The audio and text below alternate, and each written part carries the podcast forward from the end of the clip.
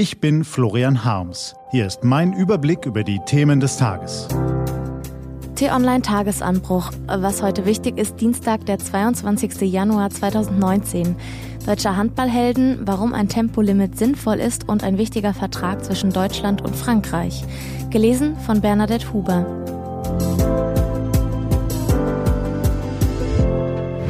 Was war? Deutsche Handballhelden. Falls Sie sich bisher noch nicht für Handball interessiert haben, dann sollten Sie das spätestens jetzt tun. Was die deutsche Nationalmannschaft gestern gegen die bärenstarken Kroaten gezeigt hat, das verdient unsere Begeisterung. Messerscharfe Pässe, unbändiger Kampfgeist und immer wieder diese geniale Gummihand von Uwe Gensheimer. Und Torwart Andreas Wolf, der reißt mit 100 Kilo Kampfgewicht die Beine bis über die Ohren, um die gegnerischen Bälle abzuwehren. Diese Handballhelden haben es verdient, dass wir uns auch nach Ende der Weltmeisterschaft für sie und ihre Sportart interessieren.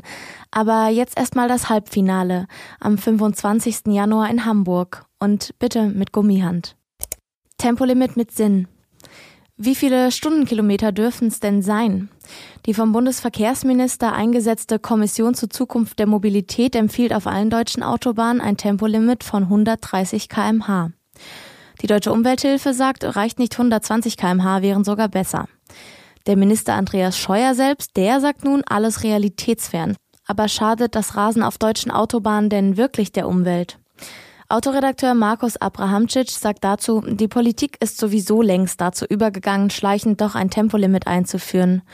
Aber nun kommt's. Laut Experten ist der Effekt von Geschwindigkeitsbeschränkungen für die Umwelt nur sehr gering. Thema also abgehakt. Weiter zum nächsten. Moment bitte. Es gibt ja noch weitere Gründe, warum ein Tempolimit durchaus erwägenswert wäre. Würden alle Autobesitzer nur mit 130 kmh durchs Land rollen, dann gäbe es möglicherweise weniger Staus und weniger schwere Unfälle mit Toten und Schwerverletzten.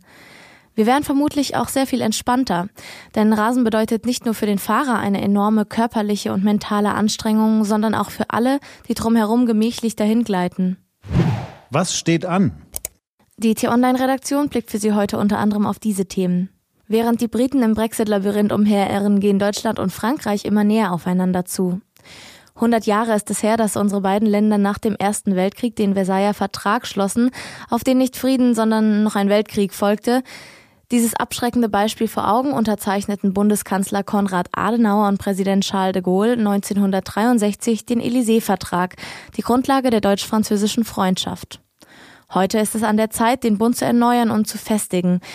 In sieben Kapiteln und 28 Artikeln entwirft der Aachener Vertrag, der heute von Angela Merkel und Emmanuel Macron in der rheinländischen Stadt unterschrieben wird, das Idealbild zweier Länder, die zu einem Doppelland zusammenwachsen.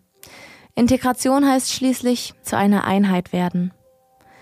Diese und andere Nachrichten, Analysen, Interviews und Kolumnen gibt's den ganzen Tag auf t-online.de.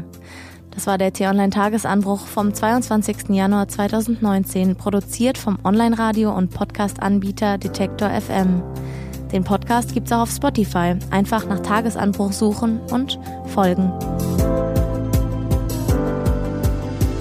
Ich wünsche Ihnen einen frohen Tag. Ihr Florian Harms.